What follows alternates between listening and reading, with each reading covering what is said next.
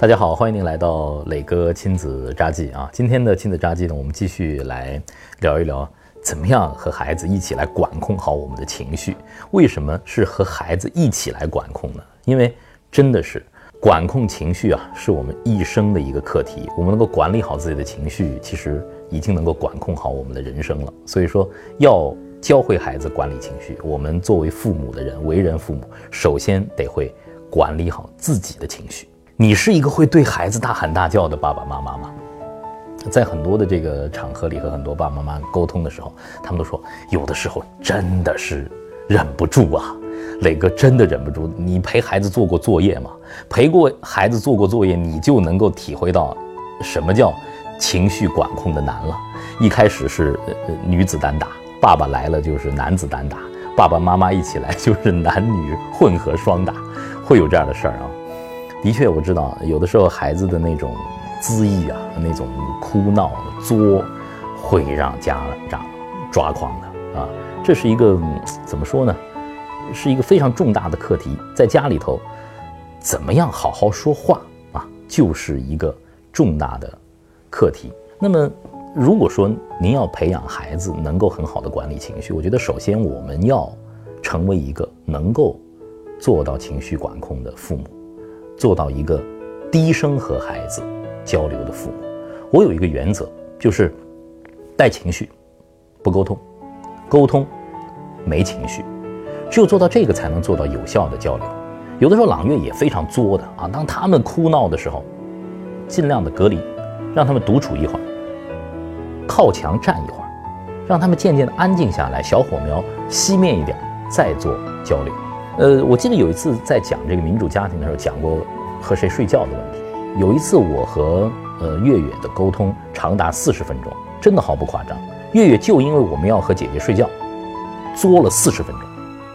那么，怎么样来面对他的这个情绪呢？后来我作为爸爸，我能够理解他认为今天应该是我睡觉，我和爸爸妈妈睡觉。爸爸妈妈换了姐姐之后。那就是对姐姐的一种过分的宠爱。你们不爱我，不不宠我了，我就要表达自己的情绪。就算姐姐生病，我也不干。他们就是这样的一个宣泄。一开始呢，我是采取隔离，但是他那天撕心裂肺的这种哭，然后不同意，坚决的表达，让我觉得也很心疼他。当十分钟以后，隔离了十分钟以后，我把他抱到自己的膝头，看着他的眼睛，我说：“月月。”你今天是不是有一点反应过度了？今天姐姐发烧了，你能够体会到她吗？你发烧的时候，姐姐也让你睡在爸爸妈妈身边呢。当我压低声音讲话的时候，孩子好像开始逐渐的控制自己的情绪。我说你控制一下你的小火苗，跟爸爸好好的说话，爸爸抱你一会儿好吗？然后我把他头放在我的胸前啊，抱着他，跟他安静的说话。不断的安抚，说今天晚上你可不可以在小床上自己睡觉，直到他点头为止，我才把他放到小床上。我觉得这是进行了一次长时间的有效沟通。如果那天我们用简单粗暴的方法，直接是打，或者说直接赶到小床上睡，也许也可以，他会在抽泣中睡着。